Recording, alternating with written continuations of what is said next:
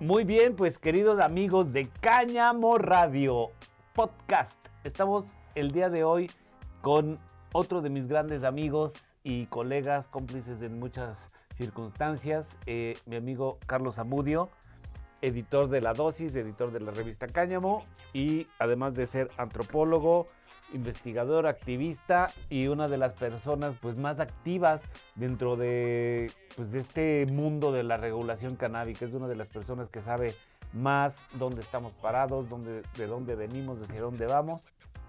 Y pues estamos muy contentos de recibirlo el día de hoy aquí en, en Cáñamo Radio. Mi querido Carlos, bienvenido a esta segunda emisión de, nuestro podcast. Eh, el día de hoy vamos a hablar de la historia de la cannabis, cómo llegó la cannabis a nuestras vidas eh, y vamos a tratar de hacer un recorrido histórico de cómo llegó la cannabis de nosotros hasta el día de antier, ¿no? Que han pasado cosas importantes eh, aquí en nuestro país en términos de activismo. Entonces, mi querido Charlie, muchas gracias por, por acompañarnos en, en, esta segunda emisión y, no. y, para hablar pues de este tema. Por el contrario, ¿no? Yo agradecido de que me hayan invitado a, a venir aquí a compartir con tu público un poco de lo que he ido aprendiendo a lo largo de estos años de activismo, ¿no? Y bueno, también de estudio, porque hay veces que también pues, no tengo nada que hacer y voy a la biblioteca y a leer algunos libros, hacer algún estudio, pues este, finalmente es parte de, de las actividades que pues, acostumbradas como ser humano, ¿no? La inquietud de aprender un poco más. Exactamente. Platícanos, por favor, mi Charlie, para todas las personas que no saben cómo es que llegó la cannabis, porque se, se dicen muchas cosas, ¿no? que si los aztecas fumaban, que si no fumaban, que cómo llegó a nuestro continente. Entonces tú me has hablado de evidencias antropológicas, evidencias científicas de, de cuándo se empezó a registrar la presencia de la cannabis en la humanidad. Por supuesto, es importante siempre, ahora sí que agarrar la evidencia para poder hacer interpretaciones más adecuadas y también que pueda compartir y entender la mayor parte del público. Eso es muy importante y en ese sentido es la, eh, la, evidencia arqueológica señala que, como muchos sabemos, es en el Asia Central donde empieza esta relación entre la cannabis y la humanidad. Esto es importante decirlo, una relación entre dos especies distintas que llega a modificar a una de ellas o a las dos en este caso, en, los seres humanos, pues en la actualidad contamos con un sistema endocannabinoide, que también eso nos habla de cómo la cannabis influyó en nuestra evolución como especie. Claro. ¿Sí? Es una, una, evolución de miles de años. De hecho, eso es lo que se observa en la evidencia arqueológica. Hay evidencia de más de 8.000 años de que en China ya se utilizaba de forma textil. ¿sí? Eso que en la actualidad le llamamos uso industrial de la cannabis, ese uso textil ya se encontraba en China hace 8.000 años. De hecho, hace unos 4.000 es cuando ya se empieza a datar que la cannabis se utiliza de forma terapéutica para calmar algunos dolores, algunas dolencias. En las farmacopeas chinas, ¿no? Fue que se descubrió En este esto? caso sí, este, con el emperador Shen Nung. Bueno, Shen Nung justamente es quien escribe por primera vez que hay gente, que hay algunos médicos, terapeutas que utilizan la cannabis para ciertas dolencias. Uh -huh. Y eso hablamos de, de miles de años. Incluso eh, digamos que es en la medida, en un tiempo pensando en América, cuando aquí se empezó a desarrollar el cultivo del maíz, que como sabemos es el cultivo más importante de esta parte del mundo, sobre todo para alimentación humana, ¿no? Así es.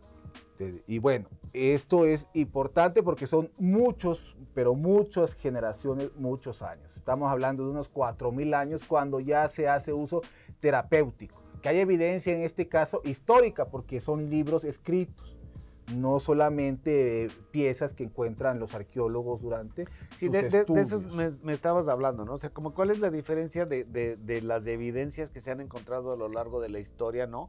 Eh, como vestigios históricos y después ya cosas escritas, ¿no? Sí, bueno, recordemos que los chinos tienen una historia pues bastante antigua y ellos fueron de los primeros que empezaron a escribir y justamente esta evidencia escrita y por tanto histórica que deja Shen Nun es de hace 4.000 años. Entonces seguramente hay gente que la usaba desde muchos años antes y que difundió este conocimiento hasta el grado de que llegó al oído de este emperador que lo, lo, agregó en sus, en sus libros. Y digamos que lo popularizó o, lo registró, lo documentó. lo documentó también para que este otros terapeutas pudieran hacer uso de estas mismas plantas para curar dolencias similares. ¿sí? Ahora, seguramente ustedes se estarán preguntando, ¿y cuándo se empezaron a pachequear, no? Porque hasta este momento estamos pensando en el uso textil industrial en la actualidad o el uso terapéutico o medicinal en la actualidad, ¿no? Sin entrar en lo farmacéutico, que ahí ya hablaríamos de otras circunstancias. Ya es mucho más moderno el tema. Es preciso. Sin embargo, cuando hablamos del uso libre, del uso pachecón, recreativo, quieren decir algunos, pero podría ser también, digamos, ritual, no tenemos seguridad, dado que solamente aquí hablamos de evidencia arqueológica que se encontró hace un par de años apenas, ¿no? donde en distintos lugares de lo que en su momento se llamó la ruta de la seda, esta ruta comercial entre la China y Europa, ahí encontraron en distintos lugares evidencia arqueológica donde utilizaban una suerte de, de artefactos de madera con unas piedras calientes donde ponían la, cannabis, la marihuana, y pues esta se evaporaba o se combustionaba con las piedras ardientes y emanaba un humo que era aspirado porque necesitaban ahí en una suerte de hotbots. Como un temazcal, Pensemos que era un temazcal canábico, ¿sí? ya desde eso estamos hablando que es evidencia eh, se está datada para el 500 antes de Cristo, o sea, hace unos 2500 ah, ah, Hablaban de los celtas en alguna época de la historia, ¿no? Que son, hablamos de ellos, de, los celtas cuando, eh, digamos, evaporaban esta, la, cannabis en estas cámaras cerradas. Bueno, los celtas son mucho más recientes, porque los celtas estamos hablando ya de lo que en la actualidad es la Gran Bretaña, ¿no? Este, pasaron muchos años para llegar allá. Todavía previamente, pues pasó por Irán, pasó por Grecia, ¿no? Donde Herodoto hace, habla del uso de la cannabis, que la utilizaban pues los bárbaros, ¿no? Porque para los griegos, los persas eran pues, bárbaros, diferentes a su cultura. Los otros, diríamos, en la antropología, ¿sí? Y sí, ese consumo se fue llevando de manera, pues, cultural, sobre todo por los terapeutas, ¿no? Que pues, buscaban hierbas o plantas medicinales que ayudaran a su población. Y de esa manera se habla que ha llegado, sí, precisamente a todos los rincones de Europa. Hasta, como dices, los celtas, que es una de las partes más lejanas de Europa, en el sentido de que ya no es la Europa continental, sino la Gran Bretaña. Pero sí, ahí hablábamos ya más de una cuestión terapéutica, porque es, digamos, la forma en la que más, era lo que más convenía tanto a las poblaciones, ¿no? lo terapéutico, pero también lo textil. Porque lo textil se difundió por el mundo a través de las velas y de las cuerdas de los barcos. Porque como sabemos, el cáñamo tiene aceites y esos aceites evitan que se pudran cuando hacen contacto con el agua marina. Y eso es una ventaja de esta fibra con respecto a cualquier otra fibra vegetal. Entonces por eso el cáñamo se difundió en todo el mundo, sobre todo por los marineros. Sí, muchas personas no saben que las, los navegantes, digamos, que llegaron a América desde Europa, fueron impulsados por el cáñamo, ¿no? Es correcto. Pero justamente ahí lo que estamos viendo, como te darás cuenta, es que el cáñamo tiene un uso muy antiguo como parte de la sociedad humana y que este uso va mucho más allá, incluso en el tiempo, que el uso recreativo que tanto se ha vituperiado y que tanto se ha estigmatizado y debido al cual se han realizado políticas prohibicionistas.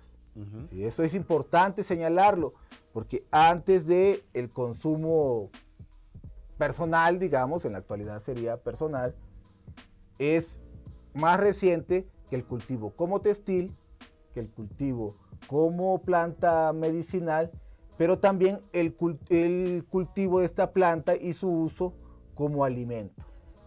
Porque la semilla de la cannabis, seguramente ustedes ya lo saben, pero no está de más recordarlo, tiene una alta cantidad de proteínas, pero muy alta, digamos que está en el top 3, solamente después del cacahuate y de la semilla de calabaza, encontramos a la semilla del cáñamo como la que tiene más cantidad de proteínas en proporción a su volumen, a su cantidad, por supuesto, que de hecho en la actualidad eso lo está convirtiendo en un superalimento. Sí, además tiene muchos aminoácidos de aceites grasos esenciales, ¿no? Que son fundamentales para además, el desarrollo. Sí, sí. Puede producir plantitas sabrosas. Exacto. Entonces, eh, de, dentro de todo este trayecto, ¿cómo, ¿cómo es que la cannabis llega a nuestro país? ¿No? O sea, porque te, comentaba, ¿no? Se dicen, no, que si los aztecas fumaban, que si no fumaban. ¿Cuál es la evidencia documentada que hay de, del primer uso de la cannabis en México? Mira, no hay evidencia como tal de que estuviera con los aztecas. Ahí estaríamos hablando de evidencia arqueológica porque no había escritura como tal pero no la encontramos. Eh, pues, hemos estado buscando, yo como antropólogo que le gustan estos temas de, las sustancias psicoactivas, hemos, bueno, he buscado junto con otros compañeros que están, digamos, en el mismo interés y no la hemos encontrado. Esto surge sobre todo como un rumor, como una hipótesis que está ahí presente y que difundió sobre todo Diego Rivera. Diego Rivera, pues obviamente es un personaje importante de la postrevolución. Y, de la cultura mexicana, ¿no? Por supuesto, sí, en la cultura mexicana del siglo XX. Y él cuando llegó a una reunión del sindicato de pintores y escultores de la Revolución Mexicana, llevó a un médico para que hablara sobre todos los beneficios que producía la cannabis. Y él decía que la marihuana la habían utilizado los aztecas y que debido a eso pues habían alcanzado las obras cumbres, las obras artísticas que habían realizado los aztecas. Pero no hay evidencia arqueológica que respalde ese dicho. Lo que encontramos, y ahí sí hay evidencia, es que esta llegó a través del cáñamo que venía en pues, los barcos de España. las carabelas que conocemos a través de la escuela. Por supuesto, la niña, la pinta, la Santa María que traía Cristóbal Colón, pero esas no llegaron a México, llegaron primero a las Antillas. ¿no? Sin embargo, las posteriores que llegaron hasta el actual México ya traían ese producto, los textiles de caña. Y también traían la semilla. Y en un principio, digamos ya después de la conquista que le llaman, ¿no? ya en la época de la colonia, empezaron a impulsar el cultivo del cáñamo pero esto duró muy poco tiempo. Digamos que le encargaron a Pedro Cuadrado, se llamaba el señor, le dijeron, le encomendaron a un grupo de indígenas y órale, ahora tú eres como su padrino y darles una chamba y entonces le encargaron que se pusiera a cultivar cáñamo. Pero resultó que la, la Nueva España, la, digamos la corona ya en Madrid, no mandó gente para enseñarles a beneficiar ese caña. Esto es a sacar la fibra, a limpiarla, a volver los hilos, a hacer cuerdas. Ese proceso no se lo enseñaron. Y entonces no se desarrolló la industria del cáñamo. Como sí se desarrolló, por ejemplo, en Chile, que también fue una colonia española. ¿Sí? Eso, digamos, es importante señalarlo. Trajeron la semilla, Trajeron el cáñamo, lo empezaron a cultivar, no se enseñó a procesar y quedaron los cultivos, digamos, ciertamente un poco silvestres, un poco cultivados para usos, intereses de las comunidades locales. Y es ahí donde se funda la prohibición del cáñamo, porque a los pocos años de que se había impulsado que se produjera el cáñamo, que se cultivara, pues el virrey dijo que ya no lo hicieran y entre sus argumentos señaló que los indios lo estaban utilizando para otras cosas que no era para hacer cuerdas. Ok. Entonces ya sospechamos que le empezaron a dar un uso ritual, por decirlo así. Esto es importante decirlo, porque en los textos que tenemos de aquellos años encontramos, o pues, se puede deducir, que los españoles no fumaban. Porque hay cartas de relatoría, las, estas cartas que se escribían al rey de España para que supiera qué es lo que estaban, qué era lo que había en sus imperios, ¿no? Claro. Y ahí en una de ellas se sorprenden de que los indios taínos, así le llamaban a esta población que había en las Antillas, echaban humo por la boca. ¿sí? Estos ya fumaban tabaco, el tabaco pues, se consumía en prácticamente todas las culturas de la actual América, ¿sí? en todas las culturas. Cuando ellos vieron que alguien fumaba, se sorprendieron, lo cual nos hace pensar que ellos no fumaban, ¿sí? si no, no habría tal sorpresa, ¿verdad? Entonces, eso es importante decirlo. Pero también importante señalar que aquí en el actual México, pues prácticamente todas las comunidades fumaban, porque tabaco había en todos lados. Y también se fumaban otras sustancias, por decir la salvia divinorum, ¿no? entre otras que podríamos pensar, y que hay evidencia arqueológica de residuos que han encontrado en pipas de aquellos tiempos. Entonces, de ahí hay una suposición ¿no? en la cual ya cultivada la planta del cáñamo aquí en la Nueva España en esos momentos, pues hubo personas que empezaron a utilizarla para fumar y se dieron cuenta de su efecto psicotrópico y además pues que podía ayudar a ciertas dolencias. Y entonces esa planta se adscribió a sus usos terapéuticos. Recordemos que aquí en América y sobre todo en la Nueva España hay evidencia de lo que actualmente es México que había una gran cantidad de plantas que eran utilizadas de forma medicinal, lo cual fue un punto de admiración de los españoles, dado que ellos venían de una época medieval donde había muy pocas plantas para uso terapéutico, ¿no? La mayoría habían sido erradicadas del uso debido a toda esta persecución de la, de la Inquisición, ¿no? Sí, eh, y esto de que mencionas cuando veían los españoles a la gente, perdón, acá echando humo, pues dicen que si echa humo es del diablo, ¿no? Pues sí, incluso fueron a la Biblia, ¿no? A checar qué decía la Biblia sobre eso y no encontraron mucho porque justamente no había esa relación. Y no es que no se fumara antes. O sea, ustedes también seguramente ya lo saben, pero pues se los voy a recordar también. En la India, hace ya alrededor de, ¿qué te gusta? Unos 4 o 5 mil años, ya se fumaba la ganja. ¿Sí? La ganja pues es el cogollo de, la planta, ¿no? Lo que conocemos como marihuana. Ellos ya utilizaban el, el bang, ¿no? La revolvían con leche para hacer sus brebajes rituales, ¿no? Y bueno, ellos, digamos, la fumaban. Eso no es que no se fumara antes de acá, ya se fumaba, pero en aquellas regiones del mundo. Sí, de hecho, incluso ya habían hecho las primeras extracciones. ¿no? Lo que actualmente pues, sabemos que es el hashish, ¿no? Los este charas, ¿no? Que también las personas que, no saben, pues los charas se hacen así de, de estar sobando las plantas, se queda la resina en las manos y después se desprende la resina de las manos y esa es una forma pues muy pura, digamos, de, obtener la resina, ¿no? Es correcto, por fricción, lo que también podría llamarse en la actualidad el hashish finger, ¿no? Cuando uno hace el trimeado con unos guantes para que justamente te quede y luego lo puedas recolectar y, darte un buen hashishazo. Ese es un porrito muy, muy artesanal. Es correcto, ¿no? Este, bienvenidos sean, ya pueden abrir la puerta. Ah, no, mentira. Este. Sigamos platicando. Así es. Entonces, y, después de, de todas estas, digamos, del camino de, de, la Nueva España, llamémosle, ¿cómo se fue integrando a nuestra sociedad para, para llegar un poco hacia nuestros días, ¿no?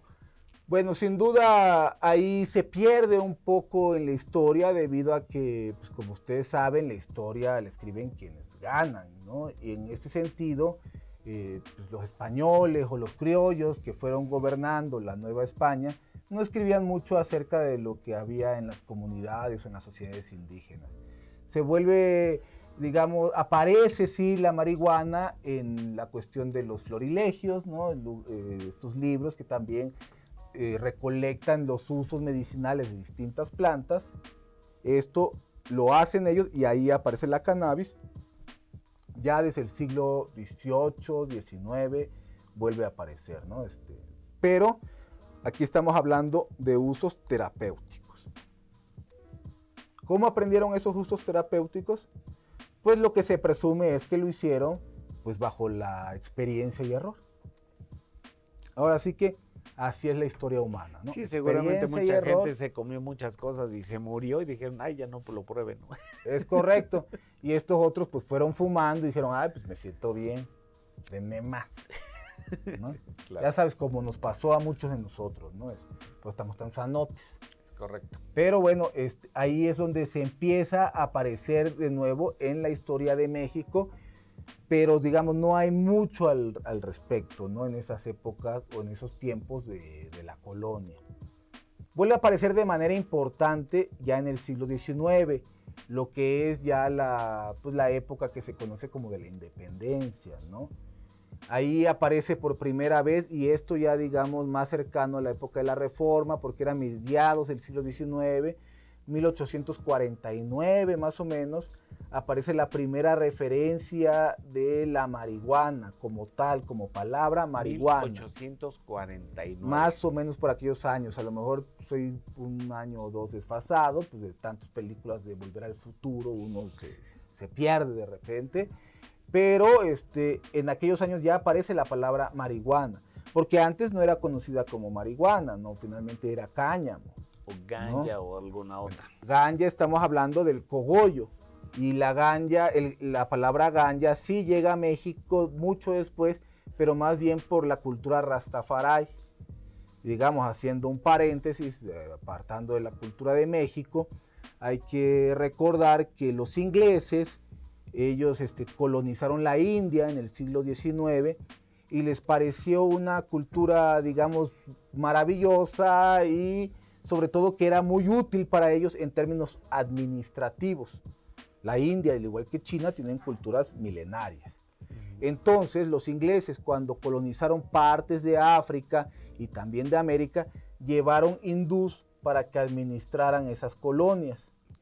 Lo mismo hicieron con Jamaica, que era una colonia británica o inglesa, y trajeron hindús para que administraran la colonia. Y estos hindús trajeron la ganja, porque ellos le llamaban así a los cogollos, ah, ¿no? A la marihuana. Y esa, digamos, palabra pues, se difundió después a través de la cultura rastafari, ¿no? de su música, el reggae, ¿no? principalmente, llevó a muchos lugares la palabra ganja, incluyendo a México. Entonces aquí en la cultura rastafari, quienes les gusta ese tipo de prácticas, ¿no? y también quienes les gusta la música reggae, utilizan frecuentemente la palabra ganja. Pero esta es una palabra hindú. La palabra marihuana, volviendo a México, es una palabra que aparece aquí a mediados del siglo XIX. ¿sí? Incluso hay canciones como esta de Cuni Cuni cantaba la rana y echaba las coplas de la marihuana. Es una canción de aquellas épocas y hacía justamente mención. Que después popularizó Oscar Chávez, ¿no? Bueno, en la actualidad, porque se hizo muy famosa en la época de la revolución. Esa canción habla de Santana, justamente. Echaba las coplas de la marihuana cuando era el campeón de los de Santana, me parece que decía algo así la canción. Y Santana, si ustedes recuerdan, en la primaria, en la secundaria nos decía que fue presidente varias veces durante la primera mitad del siglo XIX. Digo, no era bien visto por la historia en la actualidad, pero el tipo pues, tenía su historia, ¿no? Por eso llegó a ser presidente. Entonces, ahí aparece la palabra marihuana. ¿De dónde es originaria? No se sabe con exactitud. Se habla de que las mujeres que vendían la hierba en los mercados, la mayoría eran María o Juana, y entonces ahí viene la conjunción de la palabra María Juana. Es probable, porque además María, pues obviamente tiene un aspecto religioso, ¿no? Y en este caso hablamos de una planta que tenía usos terapéuticos, como lo que le pedimos muchas veces a los, a los dioses, a las divinidades, ¿no? que nos den salud. Entonces ahí podría haber una hipótesis, o la hay, que es, digamos, este, interesante. No sabemos si es cierta, pero es interesante. Y digamos, ahí ya empezamos a hablar de la marihuana como tal, ya no hablamos del cáñamo o hemp, que en inglés, de la época anterior, sobre todo refiriéndonos a la Nueva España, el actual México.